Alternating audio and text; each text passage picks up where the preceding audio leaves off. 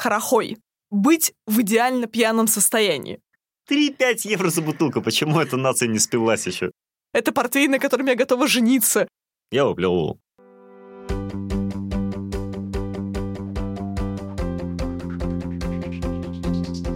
Всем привет, это подкаст Курсачи. С вами мы, Андрей Передерка. И Елена Никуличева. Как обычно, рассказываем вам о тех занятиях, на которые мы сами сходили, чему мы там научились или не научились, а главное, стоит ли вам туда идти. И в этом выпуске мы не только предавались нашему любимому занятию распитие винишка, но и прогулялись по виноградникам, по всевозможным шато России, Франции и Португалии. И сейчас расскажем вам об этом. А в конце выпуска мы еще и подведем итог, где же лучше всего пить вино. Поехали!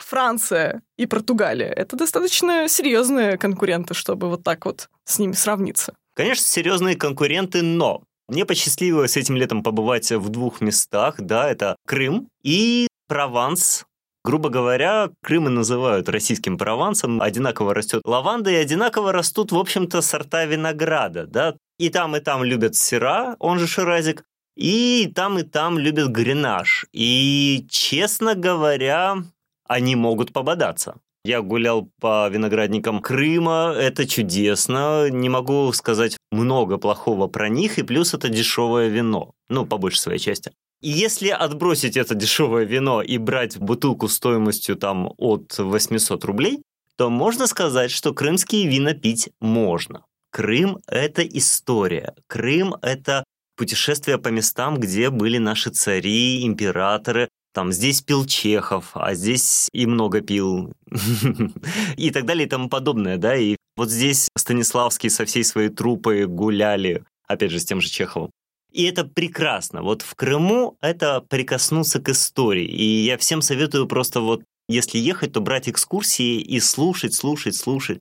Честно говоря, из Крыма я забрал 6 бутылок вина, из которых по вкусу, ну так, по-серьезному, да, мне пришлось только одно. Честно могу сказать, единственное, что меня впечатлило, именно впечатлило, именно то, что я с удовольствием покупаю уже за пределами Крыма, это так называемый меганом. Меганом, он звучит просто Никогда не слышала. Меганом. Это ну, как название какой-то компьютерной игры. Меганом. Не, ну ты помнишь, был Optimus Prime, да? Ну, вот, вот, я вот, и говорю, вот. Optimus. Меганом. Ну, Вот. трансформеры, что-то Да, такое. трансформер, Техническое, Меганом. компьютерное. Вернемся все-таки к самой поездке по виноградникам. Они не выглядят, наши виноградники не выглядят настолько ухоженными, не выглядят настолько классными. Вот не появляется желание остановиться, все, тормози машину, я сейчас пойду фоткаться, потому что виноградник на склоне горы, и он упирается в лавандовое поле. Смешно. По идее, там есть этот момент, что есть виноградник, он на склоне горы, и он упирается в лавандовое поле. То есть это есть в Крыму. Но Только это там- не выглядит настолько круто. Борщевик просто через лавандовое поле растет. А, ну, на самом деле, да. Ну, не борщевик, но очень много... Ну, не пропалывают, короче, эту лаванду, да. И сорняки. как-то ты на это все смотришь и думаешь, а чего у вас поле лавандовое, настолько неухоженное, блин? Вам нужно развивать туризм, нужно, чтобы люди приезжали, фоткались, а у вас поля не прополотые. Ну, Слушай, ну к ним и так приезжают и фоткаются, им хватает. Особенно сейчас, когда в Грузии нельзя Да это хрен, летать, ну. и к ним еще дополнительный поток. Ну, они не Это- запариваются это- над это такими ужасно, мелочами. Понимаешь, в том-то и дело, что они не запариваются на мелочах. Когда едешь по Франции, ты видишь, что люди не просто запариваются на мелочах, они не просто для кого-то, они для себя делают невероятные вещи. Я смотрю, как бы там поля, и обычный фермер свой дом обсадил полностью кипарисами, и у него за там 50 лет получился забор из охренительно высоких кипарисов. И ты смотришь и думаешь, насколько же тебе на этой жаре кайфово, у тебя всегда тенек. Человек сделал для себя. Вот это то, чего я очень хочу увидеть в Крыму. Ну, у нас прям раз для себя только заборы построят. вот. Ну, чтобы не видно было, как там у меня, чтобы не завидовал никто, чтобы никто ничего не спер. Да. Ну, в Крыму есть вот этот вот маленький недостаток, что потом фотки долго обрабатываются. Подручный фотошоп, мобильная версия приложения и еще что-нибудь. У меня в этот раз, в этой поездке в Португалию, был первый опыт посещения винодельни, виноградника, винного дома, называйте это как хотите. Я когда-то маленькая была, еще с родителями, мы были в Испании, мы ездили по каким-то винным погребам, я помню эти фотографии с огромными деревянными бочками. Но, понятное дело, когда тебе там три года или пять лет, какое вино? В общем, это была моя первая целенаправленная поездка на виноградник. Все получилось идеально, в отличие от серфинга, хотя и то, и то развлечение я выбирала на Airbnb. Наверное, все дело в нашем организаторе, чудесном португальце Педро, потому что он собрал нас всех, такую очень разношерстную команду, кого только не было. И китаец, который живет в Японии, и двое ребят-журналистов, которые работают в Катаре на Аль-Джазире, причем один парень из Ливии, а девушка его вообще наполовину доминиканка, наполовину японка.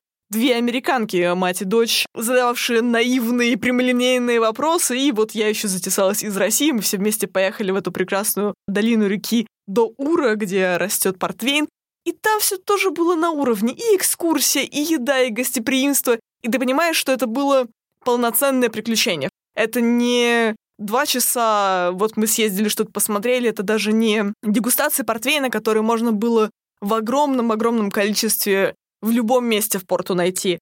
Там есть лайфхак. Если вы не хотите отправляться в долгое путешествие да, в саму долину, вы можете просто перейти на другую сторону реки, в порту, и там уже будет другой город.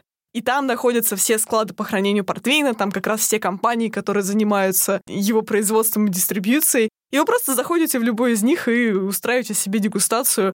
Там где-то платно, где-то бесплатно это проводят. Я только хотел спросить, устраиваете себе дегустацию, налакаетесь на халяву и пошли, да, все спокойно. И не надо никуда ехать. Но чем меня порадовал этот опыт? Тем, что действительно у нас был микс из самых разных культур, и мы максимально полностью погрузились в этот процесс, не просто мимо прошли, попробовали разный портвейн, и серии, ну, вот это нравится, этот нет. Знаете, как когда по музеям ходишь и не знаешь особо ничего про искусство или про артистов, которые там выставлены, такой, ну, это красиво, это как-то не очень. И от такого похода в музей не остается никаких воспоминаний, а здесь осталось. По поводу культурных референсов, например, я выяснила, что в Японии очень жесткая система работодательства для иностранцев не только потому, что это очень закрытая культура, но и в плане иерархии. Например, ты не можешь уйти с работы, пока не ушел твой босс. Как рассказывал этот прекрасный китаец, если ты иностранец и живешь в Японии, то ни в коем случае не работайте на японскую компанию, потому что вас сведут с ума все эти мелкие правила, а на любую международную компанию это будет замечательно. В продолжение темы, ты не смотрела или, может быть, читала такое чудное произведение, как «Страх и трепет»? Нет. Нет, это вот про голландку, которая устраивается на год в японскую компанию и с чем она там сталкивается. Эта комедия очень точно описывает ситуацию в японских компаниях и как там себя чувствуют иностранцы. И да, это прям жестоко. Ты знаешь, из всех японских референсов, культурных отсылок мне больше всего понравилось слово, я надеюсь, я правильно его запомнила, харахой, как нам объяснил наш товарищ по поездке, это название слабоалкогольного напитка в Японии, который очень распространен. И от этого названия и от самого напитка пошло уже другое слово «быть в идеально пьяном состоянии». Я не знаю, это глагол или существительное, как это употребляется в японском, но когда мы выезжали уже с виноградника, китаец максимально раскрепостился, и говорил, что у него сплошной хорохой, и мы поняли, что в русском есть прекрасное слово «хорохориться». Ну, конечно, немного другого значения, Другое но... значение, я вот тоже думаю, ну... Но... но, в принципе, китаец, я думаю, хорохорился. Он вот прям... Как тебе портвейн? Офигенно, офигенно. Я большой любитель портвейна была до поездки в порту, но там я максимально прониклась к нему, и как ты знаешь, на любой дегустации тебе приносят бокал за бокалом, и ты думаешь, что лучше уже ничего быть не может. А потом тебе приносят следующий бокал, и ты такой, все, забудьте, что я сказал, это, это портвейн, на котором я готова жениться, выйти замуж за него, вернее. Как сказала одна американка, после того, как нам принесли, по-моему, второй портвейн по счету, она говорит, я готова носить этот портвейн как парфюм. Есть легенда про портвейн, очень распространенная, хотя португальцы ее немножко отрицают. Как вообще портвейн появился? Англичане в какой-то момент, точнее в конце 17 века, реально сильно поругались с французами. Они отказались французов посадить на свой престол, из-за чего французы в том числе запретили им вывозить э, свое вино в Великобританию. В ответ в лучших наших традициях, да, с э, продуктовым эмбарго, англичане через пару лет сами запретили импорт французских вин, ну так, чтобы вот назло. И вот англичане искали замену французскому винишку. Потому что пить-то на самом деле они его очень любили, может быть, даже больше, чем сейчас, потому что сейчас они в основном предпочитают пиво или джин тоник. И в итоге договорились с португальцами. Но была проблема. А все же Португалия находилась дальше Франции, и вино за время пути не как собачка могла подрасти, а портилось. Оно не выдерживало морских прогулок, оно не выдерживало этой влажности и соли, и приезжало уже такое все окислившееся, что никому его уже не нужно было пить. И в какой-то момент, непонятно до сих пор кто, догадались добавлять бренди. Прямо вот в само вино, как бы закрепить э, процесс брожения и не дать вину бродить дальше. Из-за чего часть сладости винограда оставалась, да? То есть дрожжи поедали сахар, который содержался в виноградном соке, и выделяли этанол. А потом тебе бац, добавили 77% бренди, и все. На этом процесс брожения прекратились, потому что алкоголя уже стало достаточно, все дрожжи умерли, а сахар остался. И получилось вот это самое сладкое вино. Чему, в общем-то... Крепкое, сладкое крепкое, вино. Крепкое сладкое вино, крепость портвейна чуть меньше 20 градусов, как правило, это 19,5. Англичанам очень зашло, они такие, класс, ребята, мы у вас вообще компанию тут обоснуем по экспорту портвейна, мы еще себя пошлины сделаем максимально низкие на ввоз, все, давайте будем сотрудничать. Но в середине 18 века уже поняли, что где большой спрос да, на какой-то товар, там будет большое количество тех, кто будет э, хотеть на этом заработать. И стало очень много подделок, собственно, что мы видим и сейчас. Стали просто подслащать вина, выдавать их за портвейн. И... и называли три семерки. Ну да, я думаю, что там наверняка вот был какой-нибудь прообраз э, легендарного напитка. В связи с чем португальцы приняли решение и в 1756 году очертили границы региона где действительно может расти виноград, из которого потом будут делать портвейн. По сути, это одно из первых в мире вин, у которого есть защищенное географическое название. Что за сорт? Там несколько сортов, там нет конкретного прям одного сорта, это скорее реально про географию. Суть в том, что это достаточно горная долина, как и в целом Португалия. Там большой перепад высот, там очень жарко в горах, в отличие от самого побережья. И про это место говорят, что там 4 месяца ада, и 8 месяцев зимы. За счет очень жаркого лета там действительно температура поднимается выше 35 градусов. Виноград получается... Вызревает очень сладким. Вызревает очень сладким, потому что у него нет возможности набрать большого количества влаги и быть таким, ну, водянистым. И еще эти виноградники должны быть на уровне не менее 500 метров над уровнем моря. То есть там максимально такая неудобная история, в связи с чем весь этот виноград собирают вручную. Действительно, mm-hmm. ходят в такие большие корзины, девушки, мужчины собирают виноград, и отчасти его вручную тоже топчут. Хотя сейчас это больше традиция, по крайней мере, на той винодельне, где мы были, там, где сохранился вот этот огромный каменный бассейн, в который вываливали виноград, и мужчины и девушки, по-моему, в основном мужчины, кстати, такие выстраивались в ряд по шесть человек, клали руки на плечи друг другу и вставали начинали топтать э, виноградную лозу это вместе с, вместе с ягодами. Но сейчас это редко делают. Если делают, то на бутылке будет написано, что это вино было это вино со вкусом невероятной пыли со стоп наших Педро португальцев. Я даже не помню, как это называется у них, но, в общем, смысл в том, что это было вино растоптано в ножную. Собрано вручную, растоптано в ножную. Примерно... Примерно такая квалификация у него идет. И, конечно, портвейн прекрасен. А здесь, в России, мы просто знаем портвейн как э, такой достаточно красный, насыщенный напиток, сладкий, но у него большое количество вариаций. Во-первых, портвейн бывает белый. Это для меня было самое большое открытие в Португалии. Он бывает розовый, он бывает даже сухой, но вот не как сухое вино, а все равно такой достаточно подслащенный, просто по сравнению с обычным портвейном меньше сахара И там оказалось. главное, сколько он стоил? Сколько он стоил? Слушай, Португалия не самая дорогая страна в плане туризма и покупок там, в том числе алкоголя. Там были варианты от 3 евро за бутылку 0,5 до там 15-20. Ты можешь, конечно, найти очень пафосный портвейн, это можно сделать везде, но в принципе цены 3-5 евро за бутылку, за такой простенький портвейн. 3-5 евро за бутылку, почему эта нация не спилась еще? 3-5 евро за бутылку. Ну, Я тоже хочу 3-5 евро за бутылку. Ну, ты знаешь, может быть, наверное, и спилась, но на самом деле, опять же, да, преимущество такой поездки, которая у меня была, ты можешь достаточно долго и обо всем расспросить местного жителя. Какая там погода зимой? Ходят ли они в супермаркеты или выбирают традиционные магазины? Сколько в среднем зарабатывают здесь люди? На самом деле не очень много. Средняя зарплата в порту 700 евро. При этом, что за аренду квартиры ты можешь платить все 500 и 600. поэтому люди не съезжают очень долгое время, реально пока не поженятся. Были ли вина, которые тебе не понравились? Я бы сказала, что я не так много пила самого вина, но вот прям, чтобы мне что-то не понравилось, я вылила или не выпила, такого не было. Просто ты имел возможность попробовать что-то действительно супер-вау. И на фоне этого ты понимаешь, что, что ты можешь купить бутылку портвейна за 3 евро, но это будет совсем не та бутылка, которая там, допустим, есть за 10 евро. Возвращаясь еще к твоему вопросу про портвейн, насколько мне понравился и что там вообще было, там несколько разных вариантов категорий, и то, что сейчас мы видим в российских магазинах, как правило, самый распространенный вариант портвейна — это Тони. Тони — это с как сказать, не с древнеанглийского, но вот с английского времен 17-18 веков, это коричневый. И на свет этот портвейн действительно коричневат. На нем может быть написано на бутылке там 10, 20, 30 лет. Не верьте, все ложь, все врут. На самом деле нет, у него способ производства совсем иной, чем, условно говоря, у вина.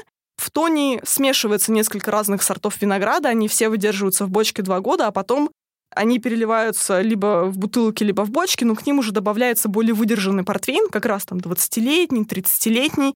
И за счет смеси разных вкусов и пропорций достигается ощущение, что как будто портвейн состарен. И возраст его определяется экспертами, насколько он чувствуется, а не насколько он есть фактически, да, по хронологии.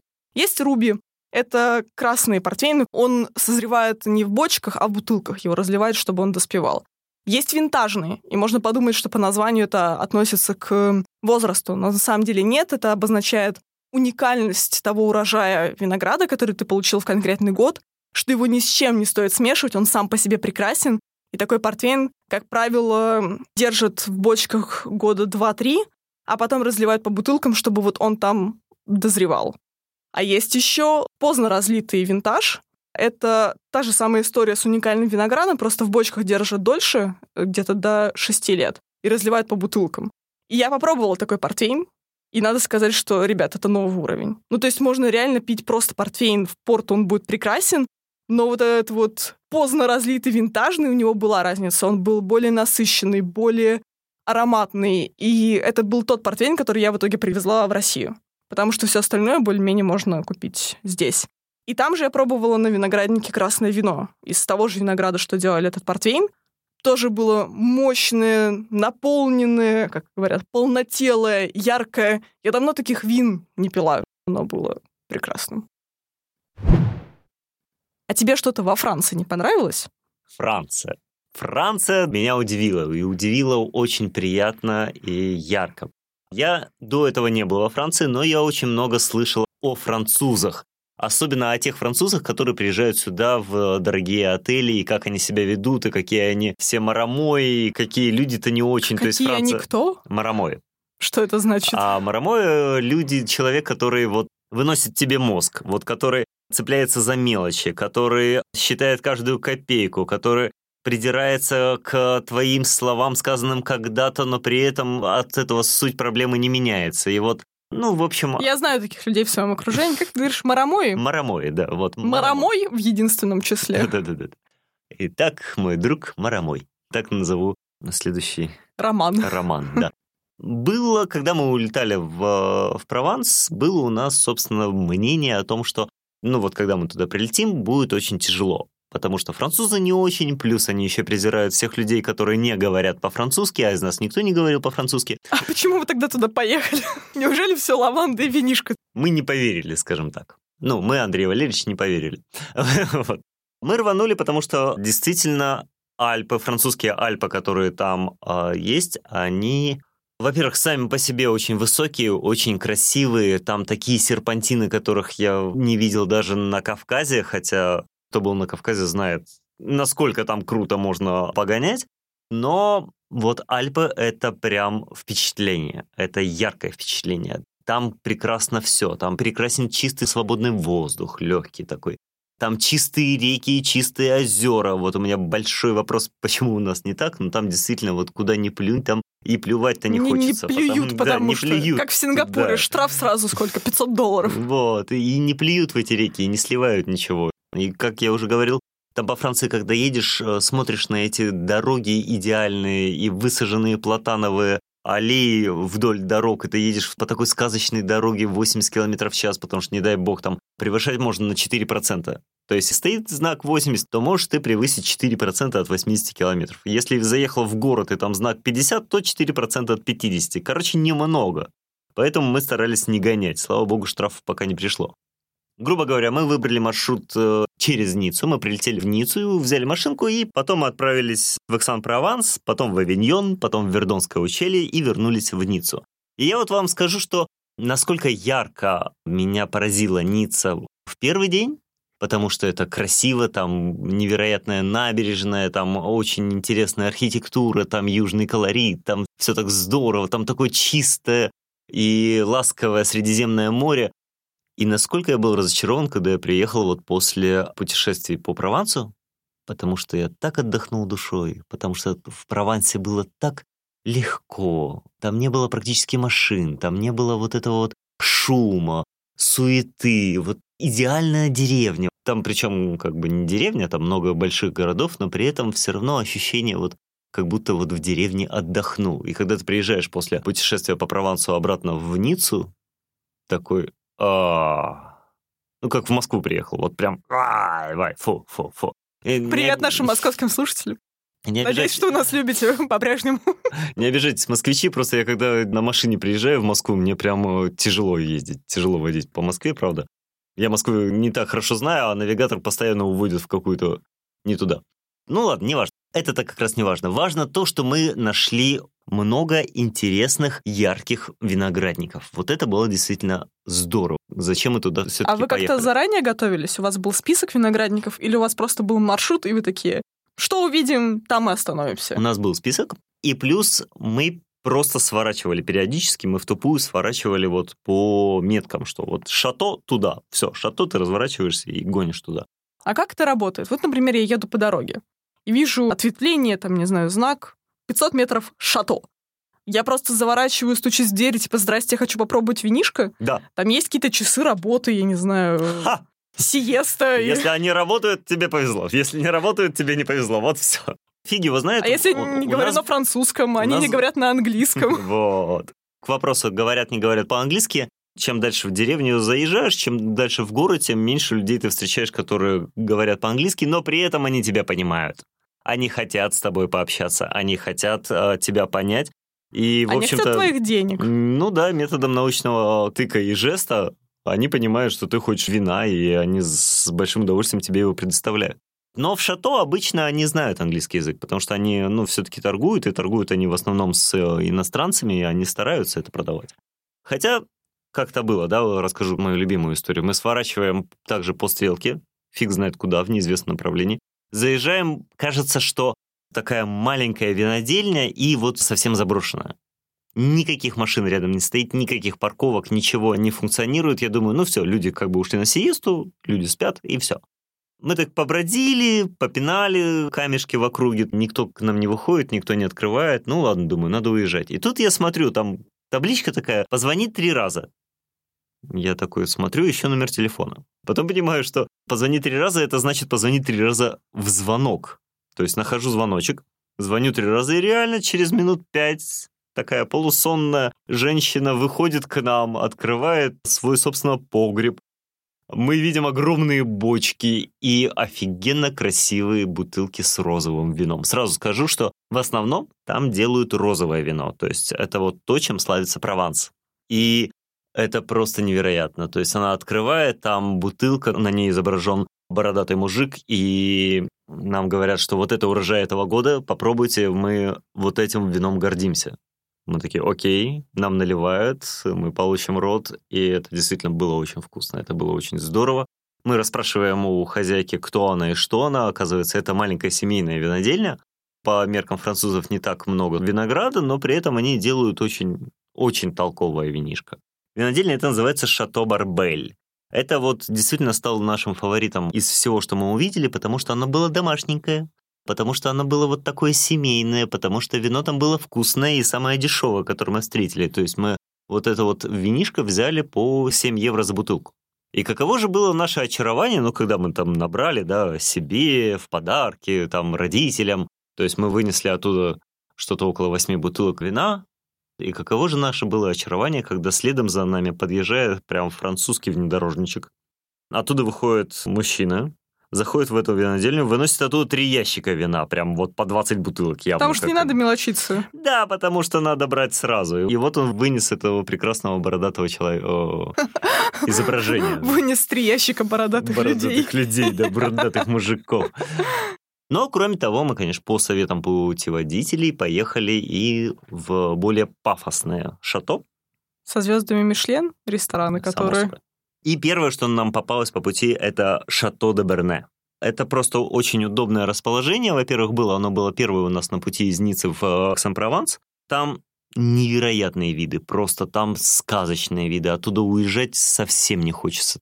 И да, там мишленовский ресторан, и да, там все очень пафосно и круто. Там вот самая дешевая бутылка вина, которая нам не особо понравилась, стоила 13 евро, а та, которая нам понравилась, стоила уже 18 евро, и мы решили ничего там не покупать. На самом деле никто в дегустации нам не отказал. А дегустация сама бесплатная? То есть да, дегустация говоришь, «Я хочу бесплатная. попробовать»? Да, ты приходишь, и тебе вот дают э, это винишко, наливают. Можешь выпить, можешь выплюнуть.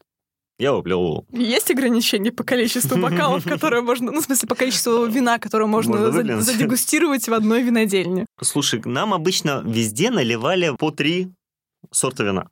Но а, когда мы просили еще что-нибудь, нам тоже не брезговали, открывали э, новые бутылки, давали попробовать, даже дорогие, и с этим не было проблем.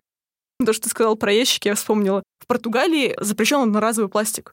Поэтому там пакеты в магазинах биоразлагаемые. А на винограднике нам не дали пакетов. Те, кто покупали алкоголь, просто их складывали все бутылки в коробки. Я реально выехала оттуда с коробкой винишка. Да, во Франции та же самая история. На самом деле запрещен пластик, и мы офигели, когда мы ну, набрали продуктов там в каком-то супермаркете. И я такой, а где пластик? Я в чем это понести-то должен? И понимаю, что как бы единственное, что там дают, это вот сумка холщовая, которая стоит 3 евро.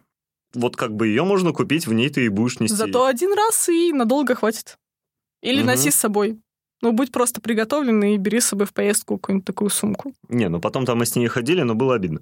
Стоишь такой, экономишь денег-то уже после отпуска уже практически Ой, не come on, оставалось. 3 евро тебя не убили бы. Ну, 3 евро за пакет, понимаешь, за пакет. За многоразовый пакет. за пакет.